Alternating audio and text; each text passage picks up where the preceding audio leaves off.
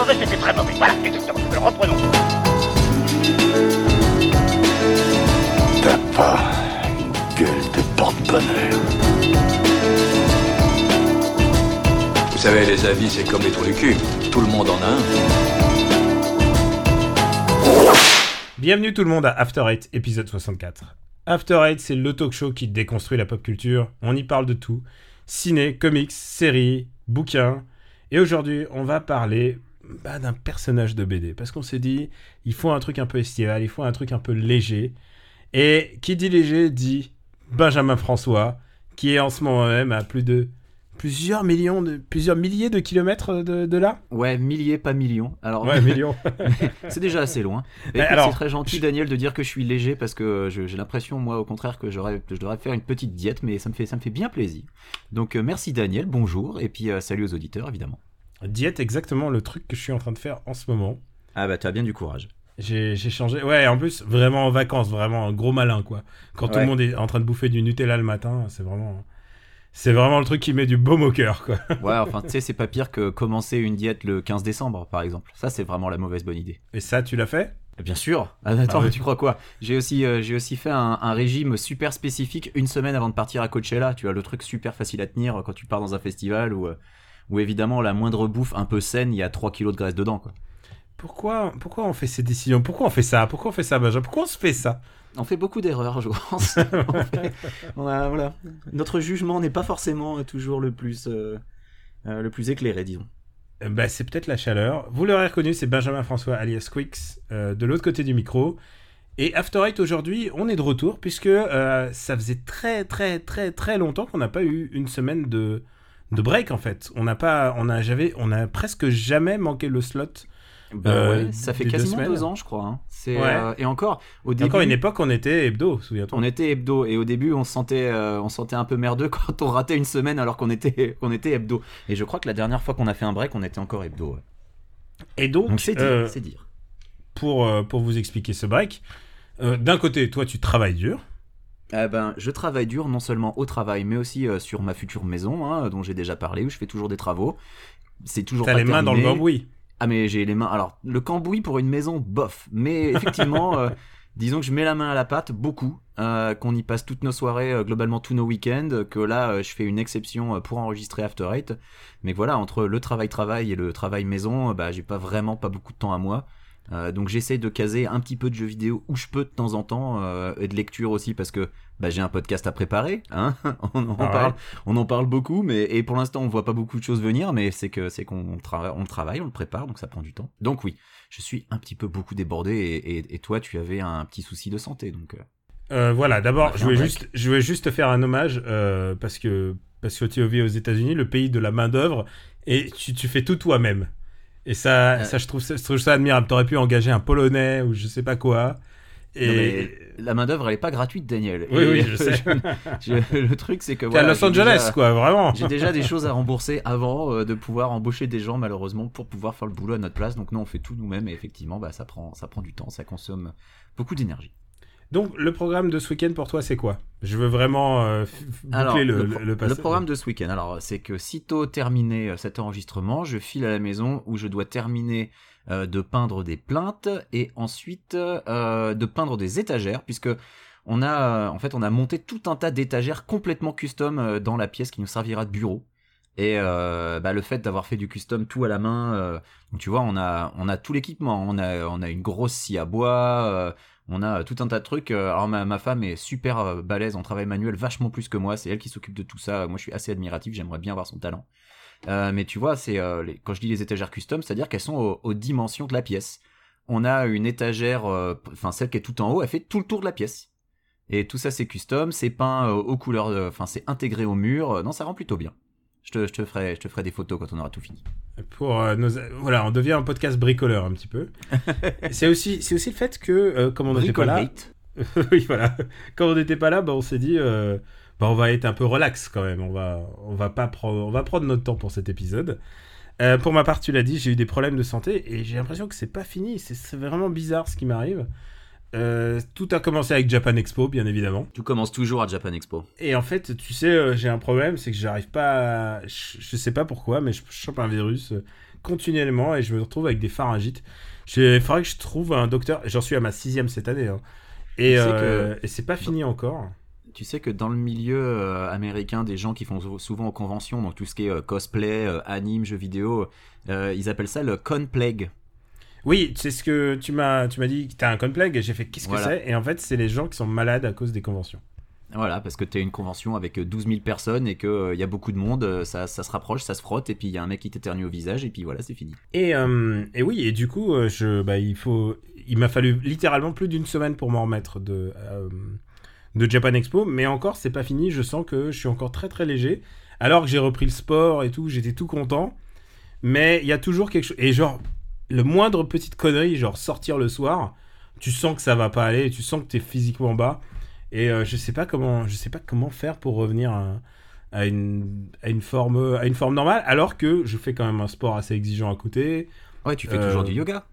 Je fais toujours mon yoga. Ouais. J'ai, je vais chez le kiné pour euh, rectifier ma main, souviens-toi.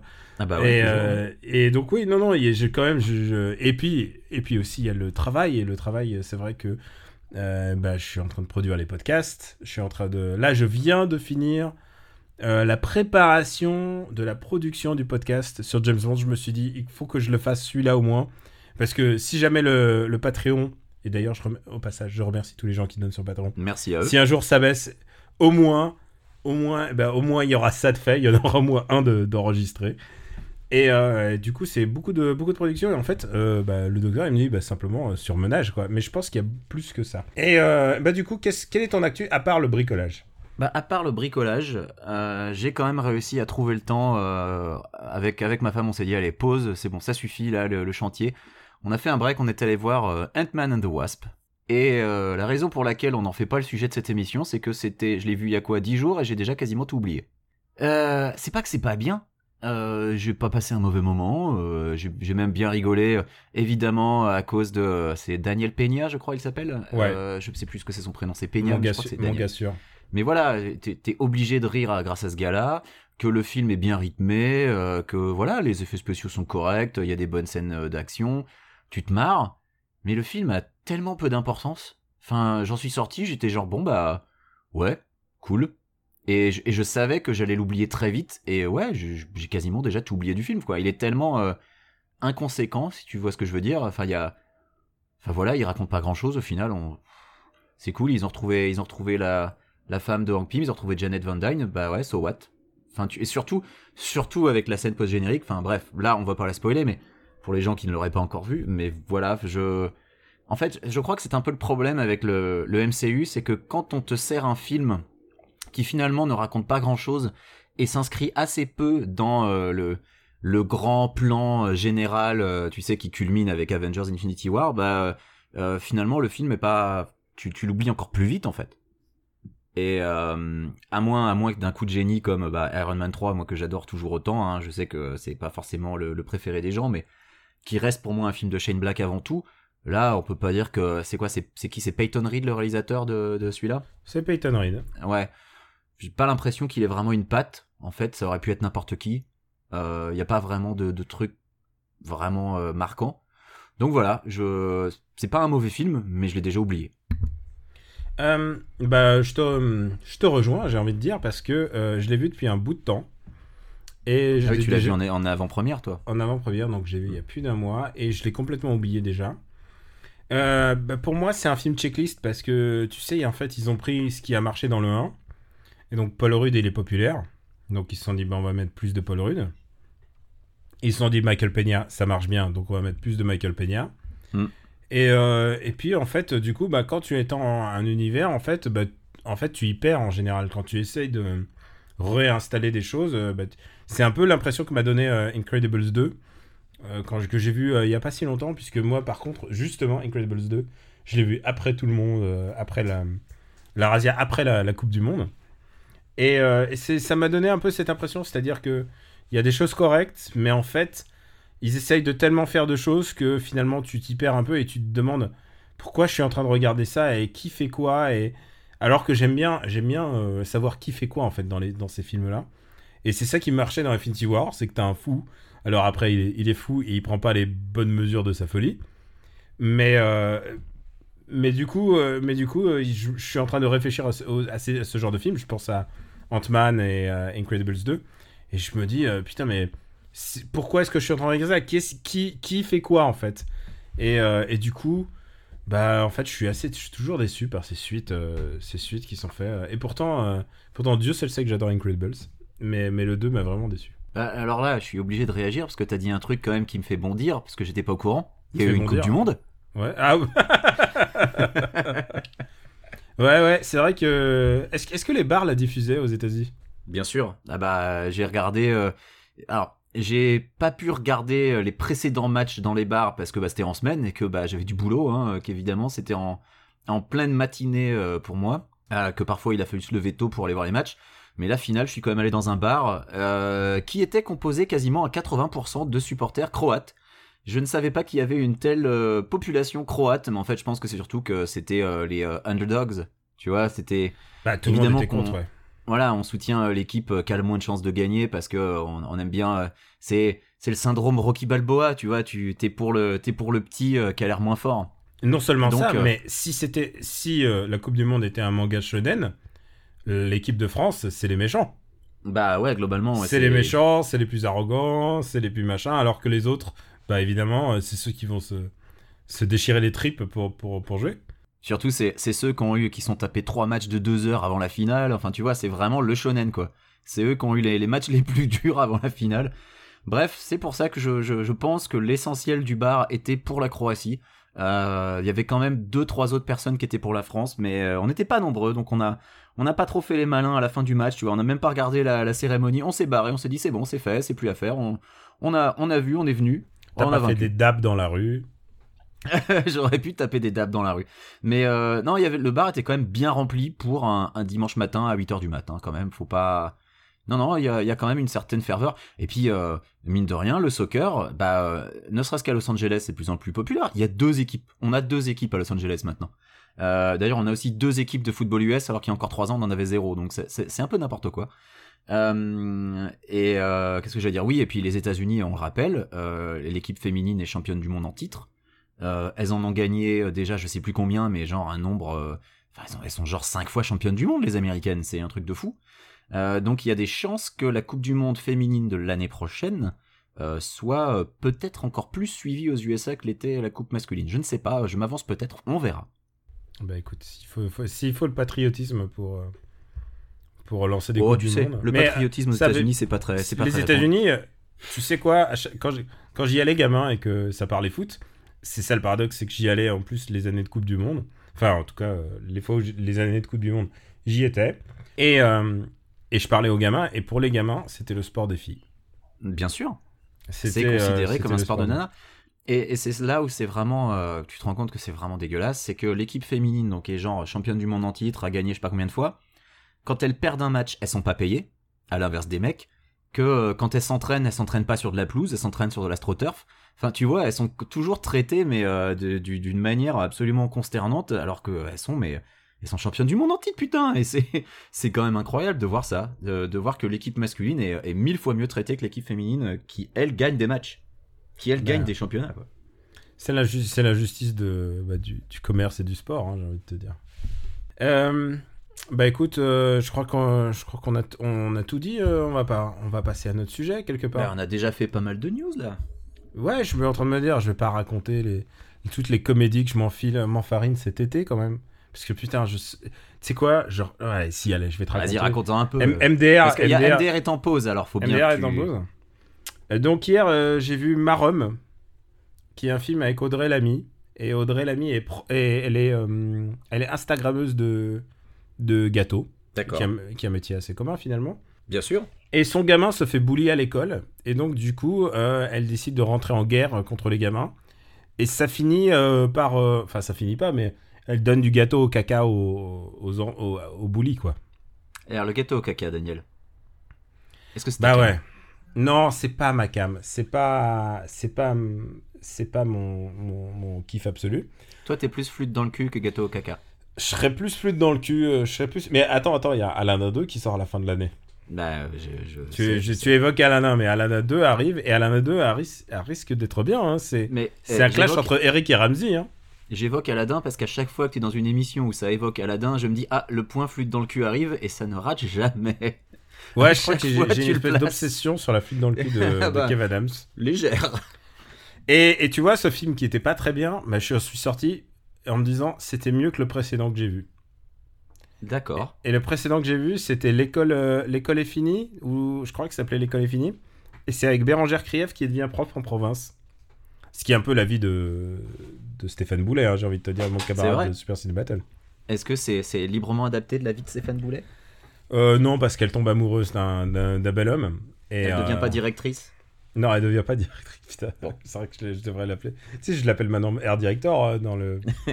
et donc voilà, euh, j'ai fait euh, beaucoup de comédies et la seule qui surnage en fait, c'est Au Poste de Quentin Dupieux. Et toutes les autres, putain, mais c'est horrible. C'est vraiment un été vraiment de merde pour la comédie. La semaine prochaine, il y a un truc avec euh, Eric Tudor euh, qui, euh, qui s'occupe des enfants d'une meuf dont il a été le coup d'un soir. Euh, Oui, bah oui. Ben, j'ai presque plus la foi en ça. pas parce que Eric Judor, mais c'est vrai qu'il a pas tourné que dans des bons films non plus, donc faut. Ouais, ouais, mais tu sais, Eric Judor, j'ai plus la foi. Disons voilà, raison garde, comme on dit. Mhm, c'est vrai. Bon bah écoute, euh, je vais pas, je vais pas t'enfariner plus avec ouais, les on va pas comédies. épiloguer là-dessus. mais en hein, même temps, tu sais quoi? Si tu viens, si tu viens en France, je t'emmène voir des comédies. Oui, ça, je sais, ça. C'est une menace. C'est une menace, monsieur Andreev. C'est exactement.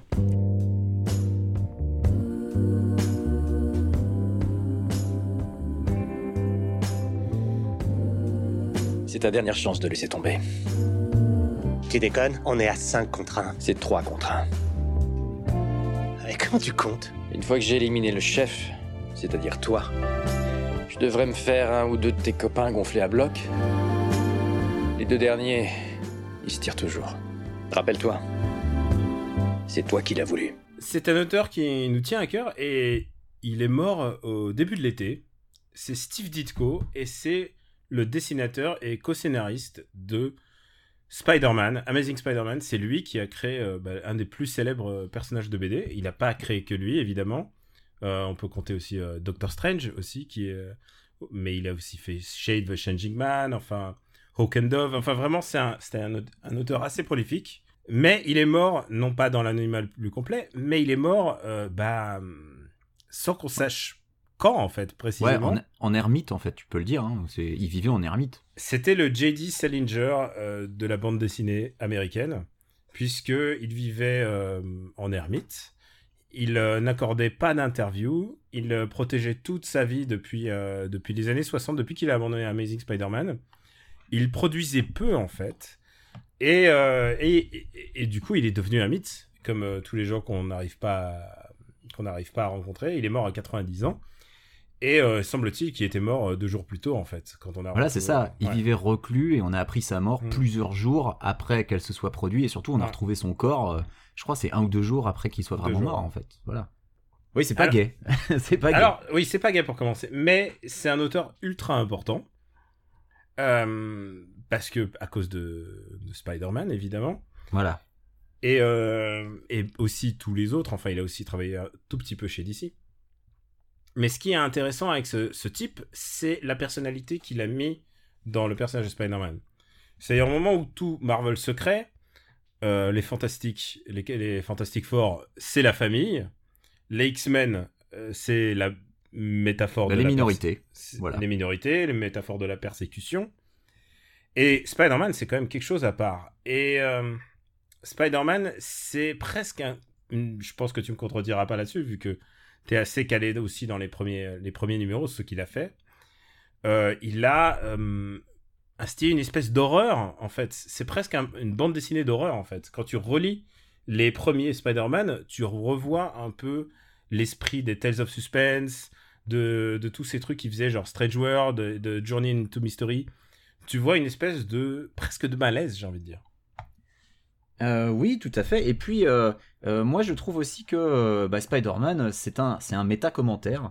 parce que le personnage de Peter Parker, c'est le lecteur de comics. Enfin, c'est le personnage auquel le lecteur de comics peut s'identifier.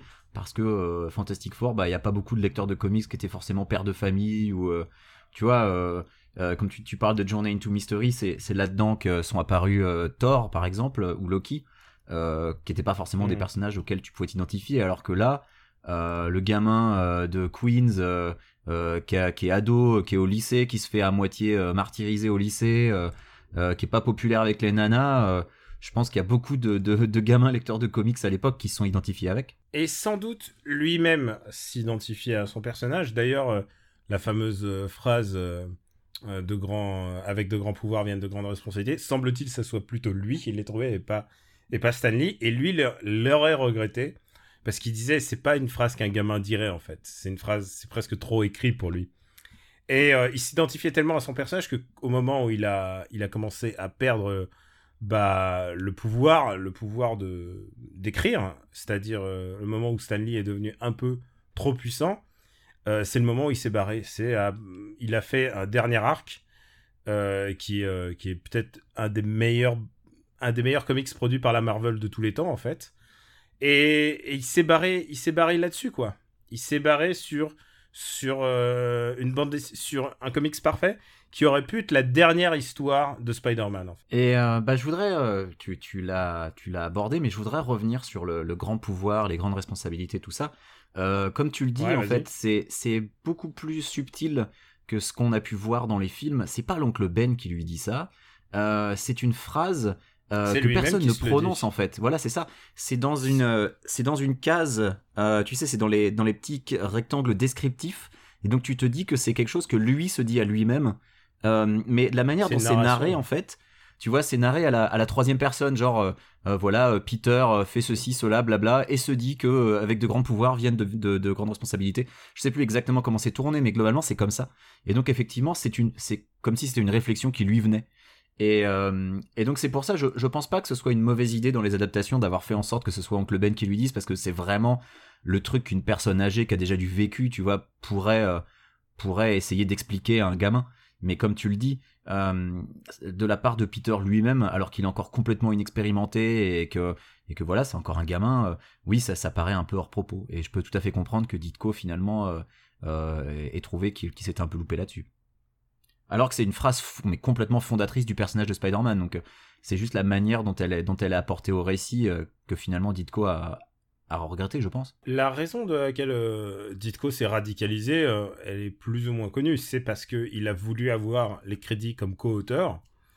Et euh, Stanley lui a accordé. Mais par contre, dans les interviews, Stanley se gênait pas pour dire je suis le créateur de Spider-Man et c'est moi, c'est moi, c'est moi. Et semble-t-il que c'est ça en fait, c'est le personnage public de Stanley qui est vraiment plus euh, dégoûté. Même si on n'a pas, encore une fois, on parle d'un auteur qui n'a pas accordé d'interview ou très très peu quoi. Euh, Il y a eu un documentaire qui s'appelle Looking for euh, Ditko, je pense, si ma mémoire est bonne. Il y a euh, quelques articles. c'est ça, ouais. Ouais, il y a un article assez intéressant sur Vulture sur un mec qui s'est posté devant la porte de Ditko. Et le mec, il a attendu deux jours, ou je sais pas. Enfin, il raconte comment il a attendu et comment, à un moment, la porte s'est entrouverte et il a fait Monsieur Ditko et clac, la porte s'est refermée.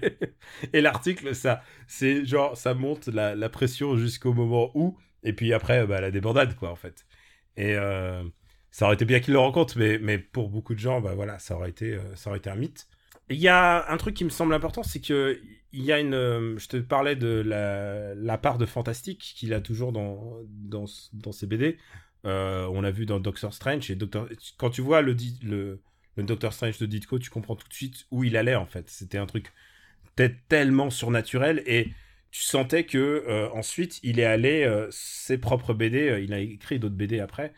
Il est allé dans des trucs sur- surréalistes et mystiques en fait et des trucs où il s'est il, il a complètement radicalisé son dessin et il devenait c'est là à ce moment-là où il est il a il a il a pété un boulard en fait pour moi. Oui, peut-être un boulard ou découvert le LSD. Enfin, tu vois, les interprétations euh, sont multiples. Ah, je pense que je pense que c'est pas le genre à utiliser des, des... mais en même temps, encore une fois, on n'en sait rien. On ne sait pas, tu sais quand même, pour inventer Doctor Strange, euh, Oui, c'est vrai. Mais en même temps, euh, Stanley aussi hein, était dedans. Mais tu vois, Stanley, c'était la rockstar. Stanley s'exposait. Stanley, il a cette fameuse, ce fameux dessin où il, tu, enfin, cette fameuse photo où tu le vois à poil et avec un comics version extra large comme cache-sexe. Stanley, c'était la star. Et je sais qu'il y a plein de gens qui, qui bâchent Stanley euh, parce que, euh, parce que il a volé aussi beaucoup de crédit à Jack Kirby. Jack Kirby, qui lui aussi hein, écrivait, il écrivait aussi les histoires et on lui, on lui donnait euh, une vague idée de scénario, il revenait avec tout le truc fini Et Stanley, il avait plus qu'à remplir les dialogues. C'est ce qu'on appelle d'ailleurs, la Marvel méthode. C'est comme ça qu'on écrit, c'est comme ça qu'on écrit traditionnellement, du moins à partir des années 60. Euh, la bande dessinée à Marvel, c'est le scénariste donne un pitch et le reste il se débrouille et puis le truc revient et, et après tu complètes avec les dialogues. Ce qui pouvait agacer, j'imagine, Jack Kirby et et, euh, Ditko à la, fin en fait, que, quand il voyait quand que ces dialogues n'avaient pas forcément la voix qu'il aurait aimé avoir et c'est ça qui explique en partie sa radicalisation. Ouais, bah ils se font un peu, ils se font un peu déposséder de leur pitch en fait. Euh, Il y, a, il y a beaucoup de ça, et puis, euh, et puis, et puis Stanley pouvait être euh, agaçant. Stanley est un mec qui a à un moment viré, avant que ça s'appelle Marvel, il a viré tous ses, tous ses partenaires avant d'en réengager quelques-uns, mais il en a viré énormément. C'est un mec qui faisait les sales, les sales décisions aussi. Ben, dis-moi, quel est ton. euh, J'allais dire ton. hist- Pff, Le problème de dire une histoire préférée de d'Amazing Spider-Man? Mon arc? Ouais, c'est vrai.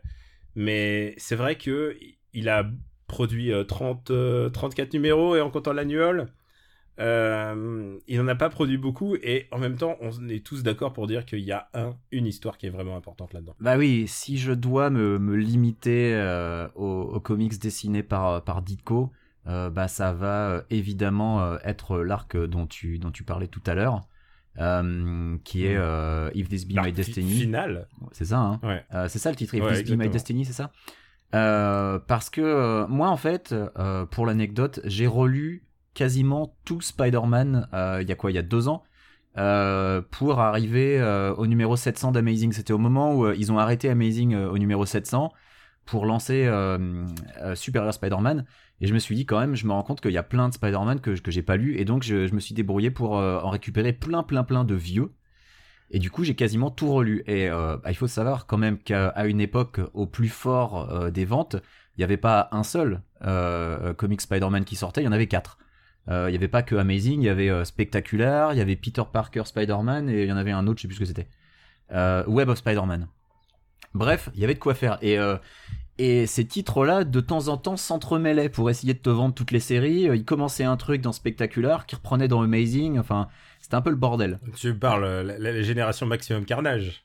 Ah putain, alors, mais quel enfer. Ah là là, mais tout ce qui est symbiote et ça, j'ai jamais. euh, Ve- Venom, c'était déjà mes limites, tu vois. Venom, encore ça va, mais alors, dès qu'ils sont passés à Carnage. Mais euh, donc, ça m'a ça m'a permis de me rendre compte que, euh, en fait, il y a énormément d'histoires de Spider-Man qui sont, mais toutes pourries. Euh, et euh, notamment des vilains de Spider-Man, genre Razorback ou le kangourou ou euh, des mecs comme ça, mais tu te dis, j'aimerais bien les voir en film pour rigoler parce qu'ils sont tellement ridicules que franchement, ça vole pas haut. Et euh, j'avais un petit problème euh, dans, les, premiers épisodes et je trouvais que la relation de, Peter Parker aux femmes fonctionnait pas en fait, était jamais vraiment crédible.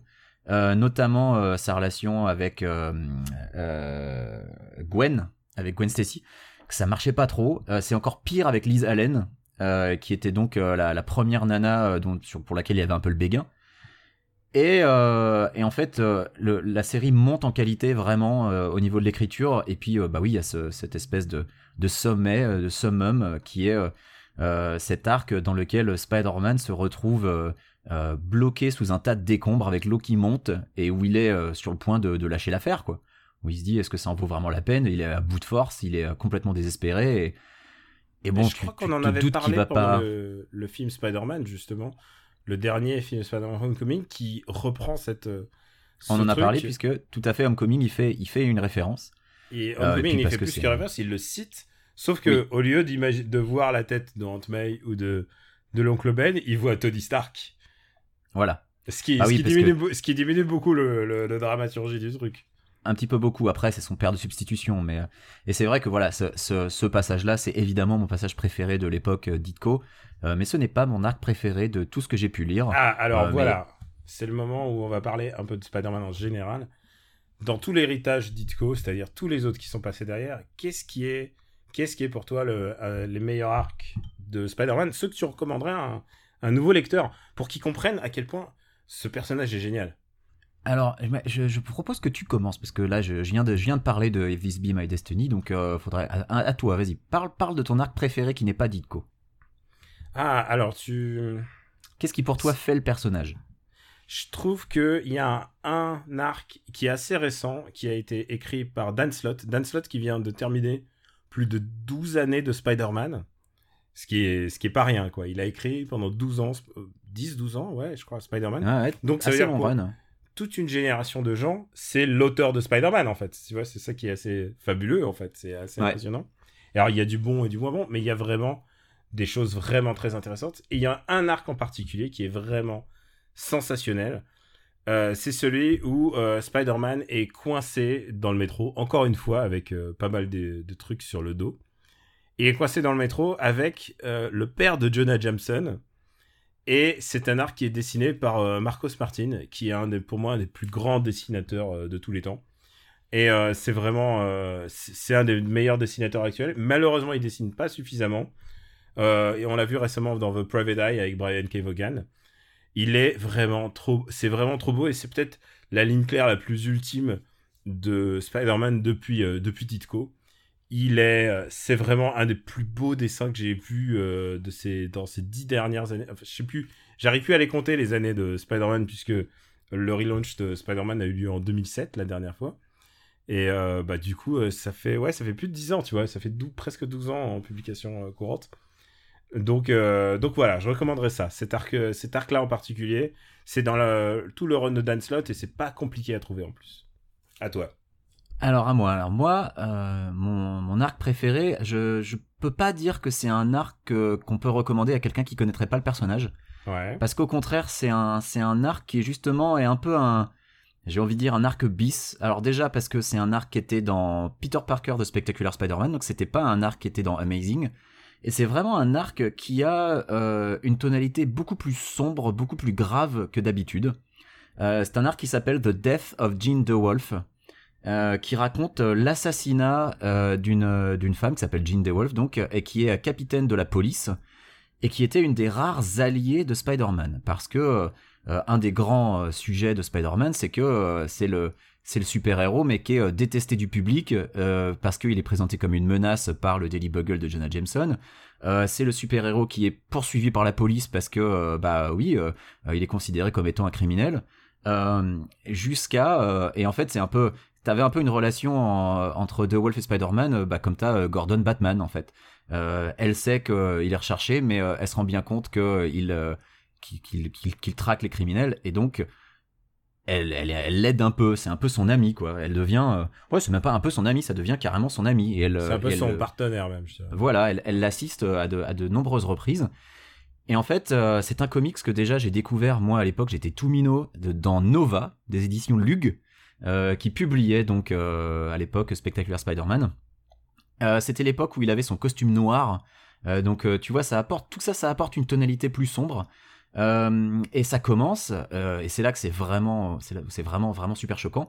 Ça commence par l'assassinat donc de Jean DeWolf, et ça ouvre sur une pleine page où tu la vois morte, allongée, euh, la tête en bas, euh, où euh, tu vois, tu, tu, enfin c'était, il y avait un côté un peu, euh, j'ai envie de dire sexualisé parce que euh, elle avait un, t-shirt un peu moulant, donc euh, euh, il y avait, tu te rendais bien compte qu'il y avait quelque chose qui, c'était très très gênant en fait, pas pas gênant au sens, il y avait quelque chose de salace, non pas du tout, mais c'était un truc qui était fait pour te mettre mal à l'aise même si tu connaissais pas le personnage, il y avait un truc qui, te mettait mal à l'aise là-dedans. Alors, le fait que j'avais euh, 8 ou 9 ans quand je l'ai lu m'a- n'a peut-être pas aidé non plus. Mais euh, quand je l'ai relu, ça m'a mis mal à l'aise. Et euh, déjà, c'est un arc qui est écrit par un gars qui s'appelle Peter David. Et c'était la première fois qu'il écrivait du Spider-Man. Et euh, Peter David, pour ce, truc-là, il avait vraiment décidé de faire quelque chose de, différent, de, sortir un peu du carcan du Peter Parker qui fait des blagues et de vraiment explorer euh, euh, un, un côté un peu plus sombre du personnage. Euh, il faut savoir que c'est un, c'est pas un crossover, mais Daredevil a aussi un rôle important dans le, dans, dans, dans tout l'arc. Et donc c'est, c'est un arc en quatre épisodes où on cherche qui est l'assassin donc de Jean DeWolf avec, bah, c'est un whodunit avec des fausses pistes. avec Daredevil qui se retrouve à, à défendre euh, des gars qui ont agressé un ami personnel de Peter Parker. Enfin, tu vois, la rencontre entre Matt Murdock et, Spider-Man ne se fait pas euh, sous les meilleurs auspices. Et puis évidemment, Daredevil reconnaît euh, Spider-Man dans le civil via son, le battement de son cœur. Mais c'est une, c'est une histoire qui est vraiment beaucoup plus sombre que ce à quoi on avait l'habitude. Et c'était évidemment une volonté de, de Peter David. Et moi, c'est un truc qui m'a marqué. Et en le relisant, je me suis vraiment rendu compte de la qualité de l'écriture de ce truc-là. Et je suis toujours autant sur le cul à chaque fois que je le relis. Et pourtant, tu vois, c'est quatre chapitres, mais c'est un excellent arc de Spider-Man pour moi. C'est vrai qu'il y en a vraiment plein de vraiment très bien en fait. Euh, tu me parlais de d'arc très sombre de Spider-Man. euh, je pense à euh, bah il y a la mort la mort de Kraven. Enfin tu vois la voilà, Kraven, Kraven's Last Hunt. Ouais. Kraven Last Hunt qui est vraiment extraordinaire. Il y a la nuit où Gwen Stacy est morte. Tout à Il fait. y a... Et c'est ça qui est intéressant avec ce personnage, c'est que, on l'a dit pour Batman, mais c'est encore plus vrai. Enfin, Batman est un personnage vraiment euh, qu'on peut utiliser de manière très versatile. On peut, on peut faire Ninja Batman, on peut l'envoyer dans l'espace. Spider-Man dans l'espace, ça marche pas génial. Mais Spider-Man est quand même un personnage sur lequel on peut faire beaucoup de choses. Et il y a une, toujours une dose de drama ultra importante. C'est un mec qui vit toujours avec la culpabilité de sa, de sa, tan- de, de sa tante. Dans les premiers épisodes, euh, s'il révèle son secret, sa tante, elle meurt de crise cardiaque. C'est ça le drama initial. Et à chaque fois, il, y a toujours une part de malchance. C'est-à-dire que euh, à un moment, on le fait sortir avec Mary Jane, et Mary Jane est un mannequin. Et puis au bout d'un moment, on lui enlève. Et il y a toujours périodiquement un moment où on enlève tout à Spider-Man et on le remet dans la dèche parce que comme- il fonctionne mieux dans la dèche. Euh, et c'est ça qui est intéressant avec ce perso, c'est qu'à chaque fois, on peut lui opposer, on peut lui mettre des nouveaux ennuis et voir comment il réagit. Et un de mes arcs préférés euh, euh, de Spider-Man s'appelle Nothing Can Stop the Juggernaut. Est-ce que tu l'as lu? Euh, oui, je l'ai lu. Bah parce que c'est Amazing Spider-Man, euh, c'est, c'est, je crois que c'est 230. C'est dessiné Oula, par, Je saurais pas dire, mais oui. c'est dessiné par John Romita Jr. et, et c'est écrit par Roger Stern que j'adore. Et c'est juste rien n'arrête le Juggernaut. Et là maintenant, bah, il va devoir l'affronter. Et c'est ça qui est assez intéressant, c'est que d'avoir euh, d'avoir le d'avoir un méchant des X-Men qui est déjà méga balèze et de le mettre dans une situation différente. Et là, tu vois toute le toute l'inventivité de l'inventivité et la et la classe de Spider-Man. J'adore ce- j'adore ce personnage. En fait, il y a toujours plein de choses intéressantes. Et on l'a pas dit, mais ces méchants qui ont en général été euh, bon, c'est pas le cas pour Juggernaut, mais euh, par exemple pour euh, les autres méchants inventés par Steve Ditko, ils sont quand même aussi assez intéressants quand même. Euh, je pense euh, le lézard, le vautour. euh, Il y a vraiment, y a et Octopus évidemment. Il y a vraiment des personnages très différents et qui ont souvent été mal adaptés au cinéma. Je pense, j'ai jamais une très très fan de la version Octopus cinéma. C'est vrai Ouais. Putain, alors que moi, Spider-Man 2, ça reste un de mes films de super-héros préférés de tout Alors, le temps. hein. Bah ouais, mais le problème, c'est que ça fait passer euh, Octopus pour un vrai connard, alors que au contraire, il y a quelque chose à sauver dans Octopus. Alors, Ah, Alors, non, non, alors, ça, ça, ça se discute parce que je veux bien qu'il y ait quelque chose à sauver et que dans ça le soit Octopus vraiment original. hein. Ouais. Euh, euh, bah à la limite, je te dirais qu'il y a plus de trucs à sauver dans spectacle, dans dans Superior Spider-Man que dans le Octopus original, je trouve. Même peut-être, ouais. Mais ce que je veux dire, c'est que ces méchants, ils ont commencé comme des méchants de cartoon. Et euh, ils sont tous assez, euh, assez intéressants parce qu'ils mettent en relief euh, un truc que, euh, que Spider-Man Spider-Man n'est pas ou Spider-Man n'a pas. euh, ou même dans son attitude. C'est vraiment, il a sans doute ma rock, ce qu'on appelle la rock galerie. C'est ma rock galerie préférée de méchants en fait. Bah moi, je suis un peu partagé parce que comme je l'ai dit au début, il y a quand même un- une quantité de méchants complètement pourris dans Spider-Man. Enfin, tu veux qu'on parle de Big Will? Ah. Franchement, ou, même, ou même Razorback, enfin des persos comme ça, tu, tu, c'est des trucs, mais enfin Big Will, je crois que c'est peut-être mon préféré en matière de méchants ridicules. Mais C'est tu- c'est le meilleur. Tu sais quoi, c'est ça qui est intéressant. Pour le dernier numéro du run de Dan Slott, euh, Dan Slott, il a, hum, il, il a mis en, il a pas fait un gros méchant quoi. Il a fait juste une histoire d'un passant qui, a, enfin un passant, un flic qui a été au contact de Spider-Man et qui, dont il a changé la vie. Et en fait, Spider-Man marche aussi contre des méchants complètement, euh, j'allais pas dire subjectifs, mais des méchants pas forcément concrets. Euh, Il y a cette histoire qui s'appelle The Kid Who Collects Spider-Man et là, il parle d'un gamin un gamin qui, a le cancer et c'est ses derniers, dernières c'est de voir Spider-Man. Et, euh, je, trouve que ça euh, je trouve que le personnage de Spider-Man fonctionne bien même contre des, concepts en fait. Contre euh, le fait d'abandonner, le, moment où il abandonne dans, dans le Amazing Spider-Man 50, euh, qui est dessiné encore par John Romita mais senior. Je trouve qu'il y a un truc dans sa manière de renoncer, à- de, de se relever, qui est vraiment, qui me parle vraiment très très fort, qui fait que je pense que c'est, mis à part Batman, mon personnage préféré. Bah ouais, bah je vois pas bien quoi ajouter à ça. hein. Euh, tu, tu as raison, tu as entièrement raison. Donc, euh, si un jour t'es chaud, Ben, il faudrait qu'on fasse un, un super super héros battle. Mais on peut faire un super Spider-Man Battle déjà si tu veux. Allez, rien qu'entre nous si tu veux. Allez, super Spider-Man Battle en prenant tous les films sortis au cinéma en partant de celui de Sam Raimi. Ok. Donc, euh, bah le premier de Sam Raimi, donc. Ah, Est-ce qu'il faudrait pas partir par le bas? Euh, non mais euh, on va, on va les prendre dans l'ordre chronologique et on va les classer. Ouais. Ok. Bon alors Spider-Man 1, Sam Raimi. C'est ton premier? Bah pour l'instant oui vu que c'est le seul. C'est pas, très compliqué. Ok, d'accord. Euh, déjà ah, tu, pour- tu m'as à l'impro alors, d'accord. Bah ouais ouais, je, on va improviser un peu pour une pour une fois qu'on te fait faire du super ciné battle à Non, mais en l'impro. même temps, je dis improviser un peu. On n'a pas de texte devant nous, on est Non, complètement en on, a, on, a, on a un conducteur avec trois lignes dessus comme à chaque fois. Ouais, Euh, attends, on peut le révéler. Il y a marqué Spider-Man, première ligne, et deuxième ligne, Voilà. Spider-Man. C'est ça. Euh, le, le premier film quand même de, de, de Sam Raimi était quand même vachement important parce que euh, c'était, euh, ça faisait longtemps qu'on n'avait pas vu un film de super-héros un peu réussi. On sortait, tu vois, de, il y avait eu les 4 Fantastiques de la Fox sont sortis après ou avant, je sais plus. Après, je crois. Euh, mais toujours est-il que avant ça, on avait eu euh, Batman and Robin, Il y a juste Batman X-Men, Forever. il y a juste eu X-Men avant. Ah, le premier X-Men peut-être, ouais, avant, avant Et- Spider-Man. Et, et Blade. Et Blade, tout à fait, Ouais. tu as raison, et Blade. Mais ça, ça avait été un choc quand même. Le premier Spider-Man de, de Sam Raimi avait été quand même une, une bonne surprise. Euh, donc bah écoute, pour l'instant il est premier, à moins que tu contestes, mais je vois pas bien ce que tu Non, peux bon, contester pour ok, l'instant. d'accord, ok. Alors Spider-Man 2, euh, moi je le mets au-dessus. Je mets Spider-Man 2 au-dessus aussi. Je mets Spider-Man 2 au-dessus parce que, alors bon, toi je sais que t'es pas forcément fan de son Octopus.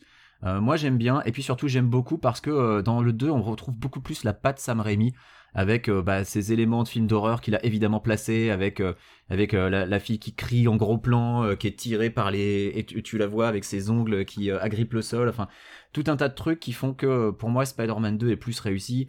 Cette scène où il court sur la, façade de la banque avec Octopus qui lui balance des sacs remplis de pièces. Euh, Il y a pas mal de trucs qui sont quand même assez ouf dans Spider-Man 2. C'est la raison pour laquelle je mets Spider-Man 2 au-dessus. Spider-Man 3. Ah, ah, Je pense tu me que- demandes. Tu me demandes- ah, Ah, bah ouais, vas-y, me vas-y, vas-y, tu veux. Je veux juste dire un truc. Moi, je peux te dire un truc que je n'aime pas dans Spider-Man 2. C'est le fait que il ne croit plus en lui-même, donc il, a- il, il n'a plus ses pouvoirs. Et ça, ça me, ça me sort complètement du film. Alors, je peux comprendre, mais d'un autre côté, les pouvoirs de Spider-Man, je trouve, dans les, dans les films de Sam Raimi, sont quand même un peu différents de. Enfin, sont beaucoup différents de ceux des comics. Il n'a pas, la, il a pas la toile. il a pas la toile dans les Il a la comics. toile organique, là. Mais euh, je, je comprends ce qu'ils ont voulu faire en disant que c'est le mental qui compte. Euh, et puis, euh, ouais, je, je, je vois ce que tu veux dire. Euh, dans le même temps, euh, la perte de pouvoir, c'est quand même un, un sujet récurrent de plein de comics. Ça me dérange pas la manière dont ils l'ont traité. Euh, je, suis- moins catégorique que toi là-dessus. Euh, mais j'entends tout à fait euh, tout ce que tu dis. Et, puis, il y a le moment où. cette scène qui est très connue, où, les New-Yorkais le portent avec son masque et tout, euh, ça m'a fait penser un peu à Miley Cyrus, en fait, le film. et euh, Anna Montana.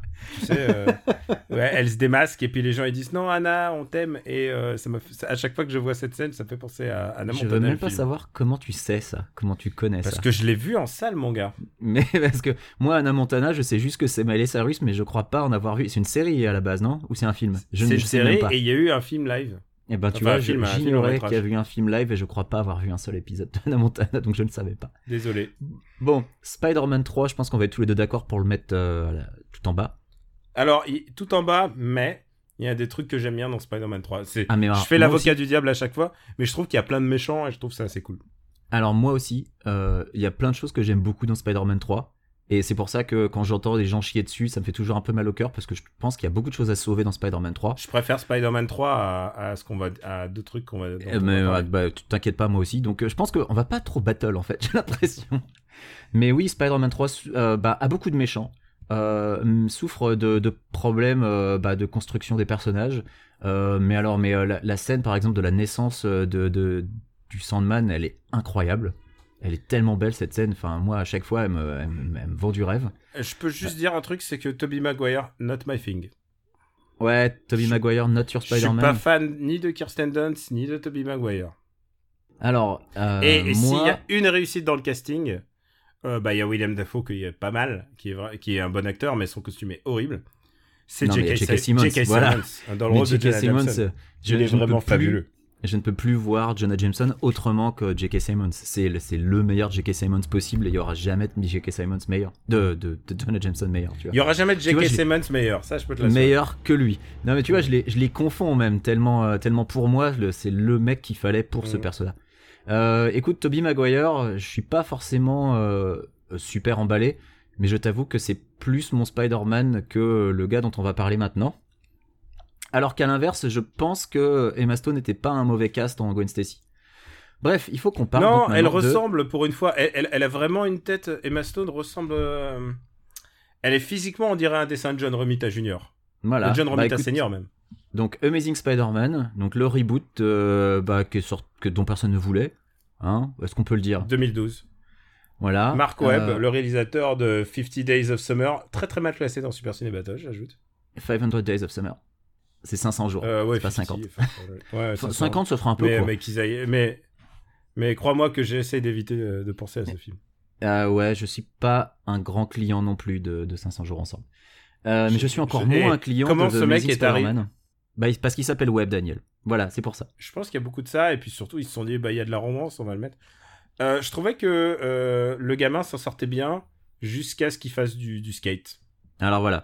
Moi, j'ai un énorme Garfield. problème avec le Peter Parker d'Andrew Garfield. Parce que le Peter Parker d'Andrew Garfield, euh, c'est à peine un nerd. C'est un emo kid qui fait du skateboard. Euh, c'est pas un binoclard euh, super fort en sciences. Enfin, on essaie de te le faire croire. Que Gwen Stacy, à l'inverse, c'est la, la stagiaire dans une boîte de recherche scientifique, mais qui a des accès de fou furieux. Euh, que dans, si t'as jamais bossé un jour dans ta vie dans n'importe quelle boîte avec un petit peu de demande d'accréditation, tu sais qu'une stagiaire n'aurait jamais accès à ça. Enfin, il y a énormément de problèmes. Déjà, les personnages sont jamais crédibles. Je n'aime pas du tout le, le Peter Parker d'Andrew Garfield. Alors qu'à l'inverse, j'aime beaucoup l'oncle Ben, sauf qu'il a un rôle ridicule. Je trouve que c'est un bon acteur. hein, mais Ah oui, oui, Andrew Garfield, c'est un bon acteur, mais Ouais, c'est pas l'acteur très- qu'il fallait pour. Enfin, son personnage est nul. Ils sont pas très bons. Et euh, je vais t'expliquer pourquoi j'aime pas ce film, mais je vais attendre le 2. Donc, est-ce qu'on est d'accord que le Amazing Spider-Man, euh, qui, est- qui est bas, ça nul, ça va encore plus bas, voilà, ça va tout en bas. Putain, rappelle-toi la scène des grues, Daniel, la scène des grues. Ah, mais attends, euh, après, c'est Euh, et c'est dans celui-là, c'est dans celui-là qu'il y a l'avion qui s'écrase.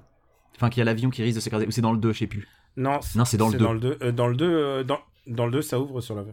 Euh, donc voilà, Amazing Spider-Man tout en bas. Alors maintenant, Amazing Spider-Man 2. Ah, c'est pire encore. Vas-y, je te laisse commencer. Ah, c'est pire encore parce que ça met l'emphase sur euh, le fait que, bah, en fait, c'est les parents de, Parker qui sont les plus importants. Et euh, c'est vraiment, et c'est euh, c'est très, très, très, très, très mal écrit. C'est écrit par la bande à Kurtzman, or qui, tu sais, ceux qui écrivent les Star Trek, et ils sont pas bons. Et surtout, je, enfin, je sais pas d'où ça leur est venu cette idée d'avoir une emphase sur les parents de Peter Parker, alors que, enfin merde, dans les comics ça a jamais été si important quoi. Bien sûr, il y a des références de temps en temps, mais il y a jamais Quand- vraiment eu. un- alors, quand ils le font dans les comics, c'est toujours une erreur. hein. voilà, mais euh, euh, ça marche là, pas vraiment. on est- euh. Là, on nage en plein délire. Il y a toutes ces histoires avec Electro qui est loupé. Alors Electro est tellement raté, enfin tu vois, Electro il devient méchant parce qu'en fait euh, il était fan de Spider-Man et finalement il se prend un vent, donc du coup il décide qu'il le déteste, enfin oh là là, et puis c'est d'une laideur. Bon et puis parlons euh, parlons de, de- du, du bouffon vert qui réussit à faire passer euh, le, celui de James Franco pour euh, pour un chef-d'œuvre d'acting. Enfin c'est. Alors, non, Dane Dohan, quoi, Dane désolé, Dohan, merde, Dane Valérian quoi. Dane Dohan est pas. Non, mais Dane Dohan est pas mal en Osborne. Je le trouve.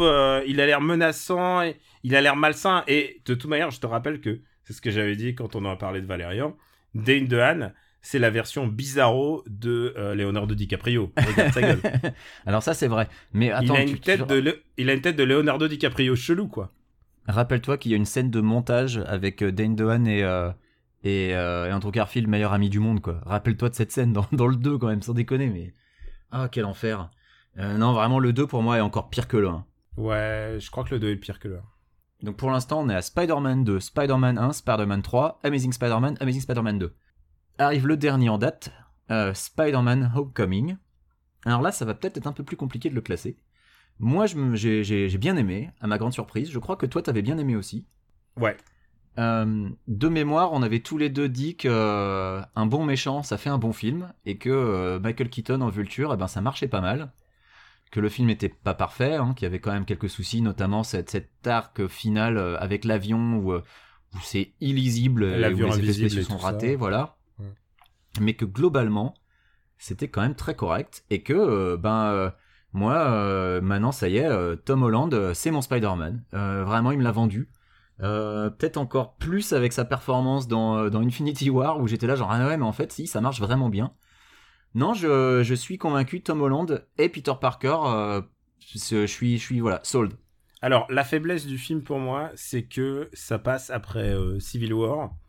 Et donc, euh, Spider-Man se retrouve avec une, une armure qui lui parle, en fait. Ouais, j'avoue que ça, euh, je Et ça, je trouve que ça nique complètement l'idée que bah, Spider-Man s'adresse aux gens, il, il se moque d'eux. Et euh, c'est pour moi, un élément important de Spider-Man. Et là, tout d'un coup, on arrive dans un. Bah, c'est plus. euh, il est plus solo, quoi. Il a une armure avec lui qui parle et tout ça. Donc, Ouais, du et c'est ça- arrivé hein, dans les comics en plus que, que Tony. Stark fasse des costumes pour Spider-Man euh, à l'époque où il était Avengers et tout. Mais c'est vrai que là, je suis d'accord, ça arrive trop tôt en fait. Il aurait Et- dû se construire un peu avant ça. et, et surtout, je trouve Tony Stark beaucoup trop présent, en fait. Et c'est le- pile le moment où j'ai senti le, le Iron Man fatigue. Genre, oh là là, putain, encore Tony Stark qui arrive pour nous faire le, son blabla. C'est. c'est- À part ça, je trouve que le film est génial. Et je trouve qu'il y a une scène vraiment brillante dans ce film. C'est le moment où euh, bah, le mec qui incarne Vulture, qui est Michael Keaton. Donc Mm. Michael Keaton qui a un vrai Dans la de- voiture. de, carrière maintenant. Puisque, Ouais. la, puisque la même année, il fait Spider-Man, il fait Birdman. Enfin, c'est c'est très bizarre. Après avoir fait Batman euh, 20 ans Bah, plus c'est tôt. pas, c'est pas la même année, que c'est deux ans après quand même. Ouais, enfin, déjà dans un mouchoir de poche. Voilà, il y a un truc qui est vraiment c'est intéressant, c'est que cette scène où il se retourne et il regarde euh, Peter Parker dans la voiture et il s'adresse à lui. À la fois, ils comprennent qui ils sont tous les deux et en même temps, il s'adresse à lui du genre Tu touches pas à ma fille.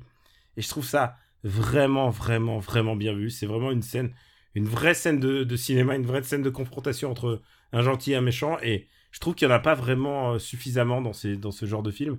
Et là, vraiment, on sent une vraie opposition entre les deux. Et je trouve que c'est la, c'est la, la plus belle scène du film, quoi. Je suis entièrement d'accord, c'est une, euh, une scène extraordinaire, tout en double discours, euh, et vraiment bien vue. Et euh, pour ce qui est de, l'Iron Man fatigue, je te, rejoins. Euh, même si on voit quand même beaucoup moins Iron Man dans le film que ceux qu'on aurait pu craindre dans les trailers, mais c'est vrai que quelque part il est présent via euh, le, costume à moitié armure de, Peter, qui pour moi était un peu superflu et dont on aurait vraiment pu se passer dans Homecoming. Où est-ce qu'on le place? Moi je le mettrais... Je le mettrais entre Spider-Man 1 et Spider-Man 3. Je vais, te- je vais, te je vais être très franc, les films Spider-Man m'énervent. Ceux de Rémi, t'énerve Ou tous? Ouais, ouais, il m'éner- il m'énerve aussi, ouais. Il y a toujours un truc qui m'énerve dans le l'univers Spider-Man, en fait, euh, dans, Bah dans alors. la manière de représenter Spider-Man. Alors, où est-ce que tu le mets?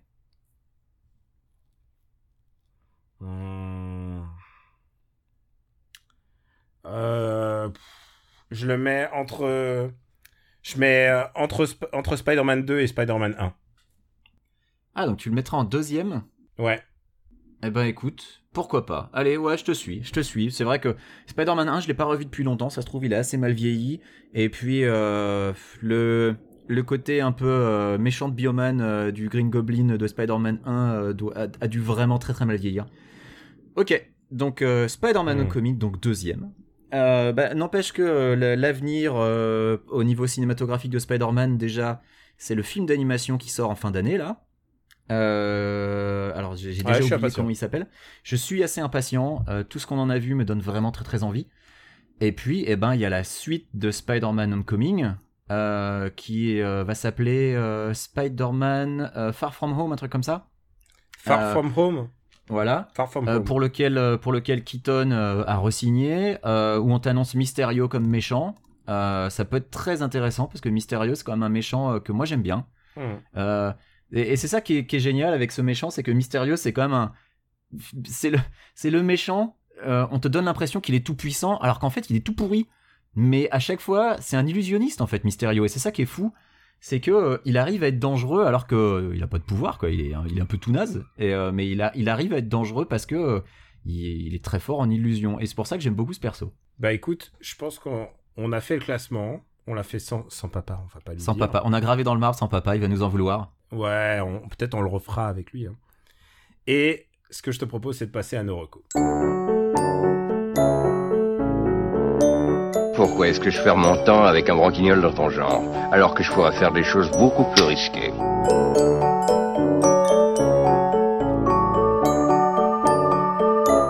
Comme ranger mes chaussettes par exemple. After Eight est un titre trompeur parce qu'à la fin, on balance nos recommandations. Spider Quicks, dis-moi, qu'est-ce que tu vas nous reco cette semaine? Alors, comme je le disais, j'ai pas beaucoup de temps pour, euh, pour faire autre chose que les travaux, mais j'ai réussi quand même à caser quelques sessions de Golf Story sur Switch. Puisque l'avantage de la Switch, c'est qu'on peut l'emmener partout, et donc euh, bah, j'ai pu jouer aux toilettes ou alors euh, dans mon lit, confortablement installé sous la couette. Golf Story, qu'est-ce que c'est? Eh bien, c'est un, jeu de golf avec un mode aventure, euh, avec des composantes RPG.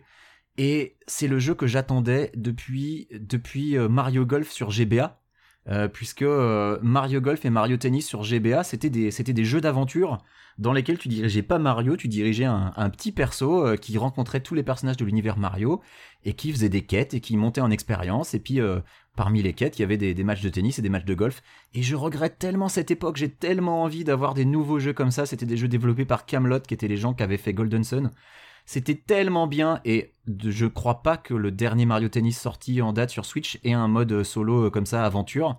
Euh, S'il en a un, eh bien, je fais mon mea culpa. Et Il y a, eu, je- un, Mar- je m'y il y a eu un pencherai. Mario Golf sur Switch? Euh, non, Mario Tennis, pardon. J'ai dit Mario Golf, c'est Mario Tennis le dernier sorti. Ah, Mario Tennis. Mais il y a pas Ouais. de mode aventure dedans, euh, dis-moi. Je crois pas, hein. Je sais pas, moi j'ai fait l'impasse. J'ai pas l'impression. euh, en tout cas, s'il y en a un, euh, faut que je, me renseignerai. S'il y en a un, je m'y pencherai, mais j'ai fait l'impasse aussi parce que la démo m'a pas du tout convaincu. Bref, revenons à nos moutons. Golf Story, ça reprend vraiment exactement le concept du Mario Golf et du Mario Tennis de la GBA, qui donc, je le rappelle, était presque des RPG. Et que fait Golf Story? Eh Bien, c'est l'histoire d'un petit garçon euh, qui apprend à jouer au golf avec son père et qui, au décès de ce dernier, décide, bah, fait, de, prolonger un petit peu sa, légende, donc de, prendre la relève. Et euh, eh bien, tu, tu vas de parcours de golf en parcours de golf, tu accomplis des petites missions euh, avec à chaque fois euh, des objectifs simples, genre euh, il faut réussir euh, 10 coups de putt euh, à différents, différents emplacements, à différentes distances. Euh, il faut euh, parfois euh, faire euh, bah, des, des matchs complets euh, contre des adversaires. Et euh, bah, c'est passionnant. Euh, déjà parce que bah, le système utilisé pour le golf euh, est assez simple mais efficace. hein. Euh, C'est quasiment le même système que tu peux avoir dans d'autres jeux de golf réputés comme No Turf Masters où j'avais encore oublié le nom de ce jeu. Il a fallu que je- j'essaie de meubler pendant 10 secondes pour m'en souvenir. Mais voilà, c'est un, système simple mais efficace euh, qui fonctionne assez bien. Il y a quelques problèmes de lisibilité parfois euh, quand ton personnage est devant la balle par exemple où tu as un peu de mal à voir où tu vas partir, mais c'est globalement très complet avec donc cette composante RPG où tu peux euh, augmenter tes stats bah, quand tu fais quand tu accomplis des quêtes, tu récupères de l'argent pour acheter de nouvel équipement et de l'XP. Et l'histoire est bourrée d'humour, c'est vraiment sympathique, c'est très rafraîchissant. Alors ça ça pète pas bien haut hein, mais c'est un jeu qui coûte pas cher. Euh, qui fait bien passer le temps et euh, qui fonctionne très très bien en mode nomade avec euh, bah, des graphismes des graphismes 16 bits qui passent super bien sur Switch notamment en mode portable. Donc je ne saurais que trop recommander Golf Story.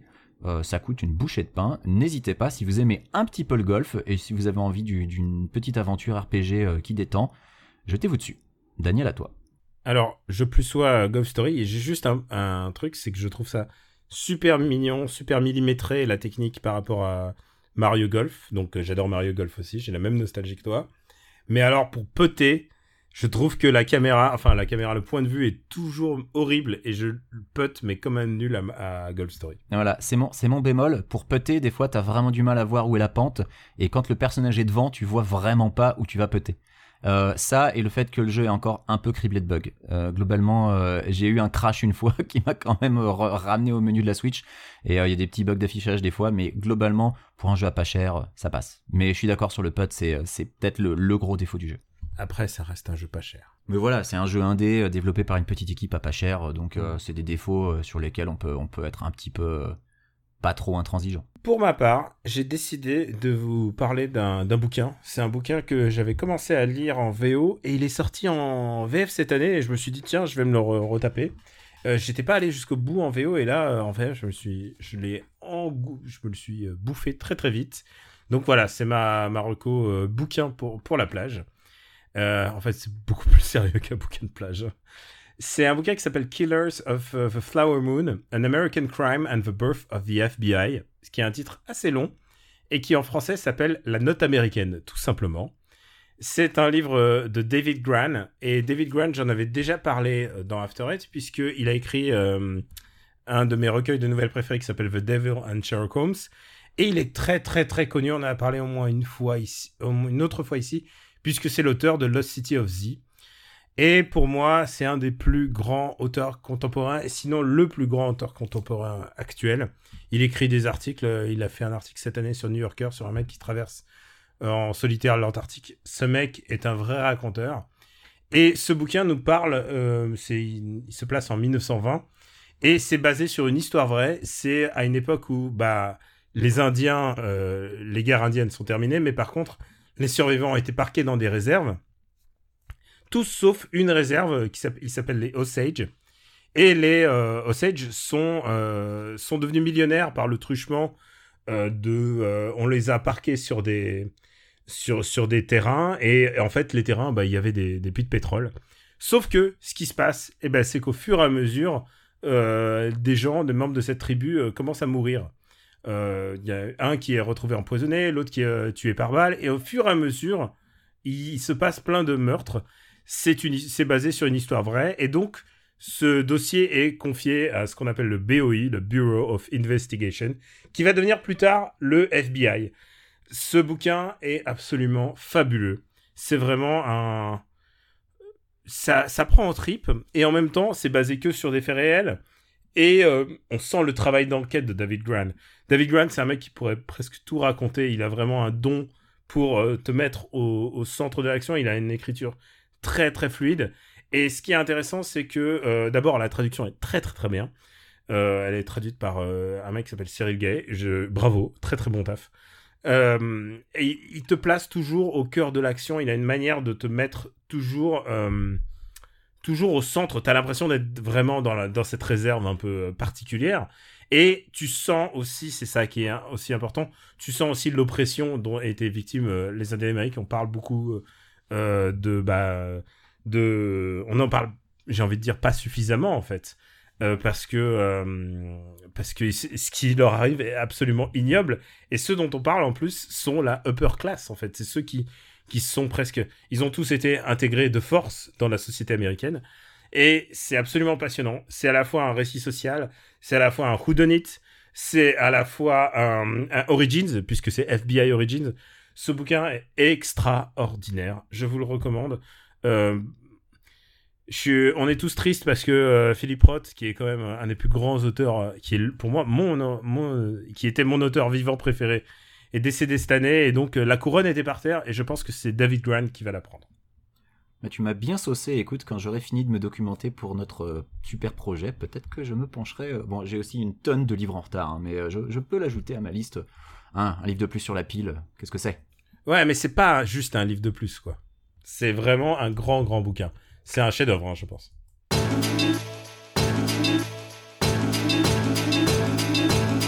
Bah écoute, je crois qu'on a terminé. Eh ben, mine de rien, on a fait plus long que j'aurais cru. Bah non, mais je sentais qu'on allait faire plus long parce qu'on était trop content de le faire, malgré vrai. Malgré quelques petits pépins techniques, malgré. Ah, on, a eu, on a eu des problèmes techniques. J'espère qu'au montage ça s'entendra pas trop, mais je vous garantis que c'est un des épisodes où on a eu le plus de problèmes depuis les- la création du podcast. Peut-être pas. Non, non, il y a- faut, faut pas oublier qu'il y en a vraiment eu des, des très très très laborieux. Bah, En après, plus- sur After Eight, on n'a jamais atteint le point incendie de la grange du voisin, mais, euh, mais quand vrai. même. Et, euh, et en plus, j'ai ma voix qui s'est mis à, à, à bifurquer, j'ai envie de dire. Et c'est l'adolescence, t'es en train de muer, Daniel, c'est normal. Je dirais plus que c'est euh, c'est la douleur, en fait, c'est- la maladie. Allez, euh, on va vous remercier de nous avoir suivis. Vous pouvez nous suivre sur after8.fr sur le site et sur YouTube. Toi, vas-y, où est-ce qu'on peut te retrouver? Euh, bah, sur Twitter, at AfterEightFR aussi, on n'en parle pas souvent, mais c'est vrai qu'on a, on a un compte Twitter si vous voulez suivre euh, Ouais. l'actualité de l'émission. On essaie de poster les épisodes quand ils sortent. De temps en temps, on- si vous nous envoyez des, des messages, on essaie d'y répondre. On, a- moi, on si est, on vraiment des grands CM. ah oui, champion du monde de, CM. Euh, moi aussi, je suis également sur Twitter, KWYXZ. Euh, je me suis euh, fait un petit peu moins présent sur euh, Twitch depuis que je suis rentré de France parce que bah, j'ai des travaux, hein, j'en, ai déjà parlé longuement, donc j'ai pas besoin d'y revenir. Twitch reprendra quand j'aurai pu me poser dans la, dans la nouvelle maison après le déménagement. Autant dire qu'il y a encore un bon mois où vous me verrez pas sur Twitch. Euh, et puis sinon sur les forums de Gamecult, euh, voilà, euh, peut-être en striker caché dans un Super Ciné Battle prochain, qui sait. Euh, et puis euh, bah toujours euh, par la Luc. Hein, faudrait, va falloir qu'on fasse un nouvel épisode. Et, je, et je crois qu'il y, a une- il y a une demande pressante pour qu'on fasse Angela, j'ai cru comprendre. Donc Tu sais pourquoi? oui, je sais pourquoi, je suis à jour de Super Ciné Battle. Bref, euh, y a, voilà, on a, pas mal de choses sur le feu et euh, moi j'ai énormément de choses à faire, donc pas beaucoup de temps. Donc euh, voilà, tu, peux le comprendre, mon emploi du temps est très très très chargé. Et pour ma part, c'est at Camus Robotics. Euh, vous pouvez retrouver aussi sur Super Ciné Battle, euh, par la Montluc, MDR. Et puis, bah, Gaijin Dash. Et je tiens aussi à dire que c'est vrai que j'ai moins twitché à cause de, bah, des raisons de santé. Mais vous pouvez me retrouver sur twitch.tv slash Camus Robotics. Et il y a la chaîne YouTube associée qui s'appelle youtube.com slash Camus Robotics. C'est magique. Euh, voilà, j'ai tout fait bien. J'irais même jusqu'à dire que vous pouvez retrouver Daniel dans le top 10 de Fortnite régulièrement euh, sur sa chaîne Twitch. T'as vu Mais comment oui, j'ai- j'ai je vu. cartonne Et attends, j'ai fait un top 1, mec, à ma deuxième session. J'ai vu ton top 1 avec la capture envoyée par Doujin Dash et ton expression sur la photo, elle vaut tout l'or du monde, elle est merveilleuse, t'as l'air Est-ce d'être j'ai- le mec le plus heureux de l'univers, c'est Est-ce que formidable. j'ai pas l'air heureux Et tu sais quand est-ce que j'y ai joué? C'était le soir de la Coupe du Monde. Et donc, je pouvais Le faire soir tout de le... la finale? Ouais, le soir de la finale. je pouvais faire tout le bruit que je voulais. euh, le... Dehors, j'étais battu. Tout le monde s'en foutait. Ah, je pense que c'est un de mes meilleurs moments de jeu vidéo de, de tous les temps. Alors que le jeu est pas terrible, mais euh, voilà, le truc c'est que quand on te met devant la difficulté, bah voilà, c'est ça qui arrive. On vous embrasse très fort et on vous dit à très très bientôt. On revient dans deux semaines. Ce coup-ci, on va, on, on va pas se louper. Et Super Battle, bien sûr. Ciao. Et Super Battle est là.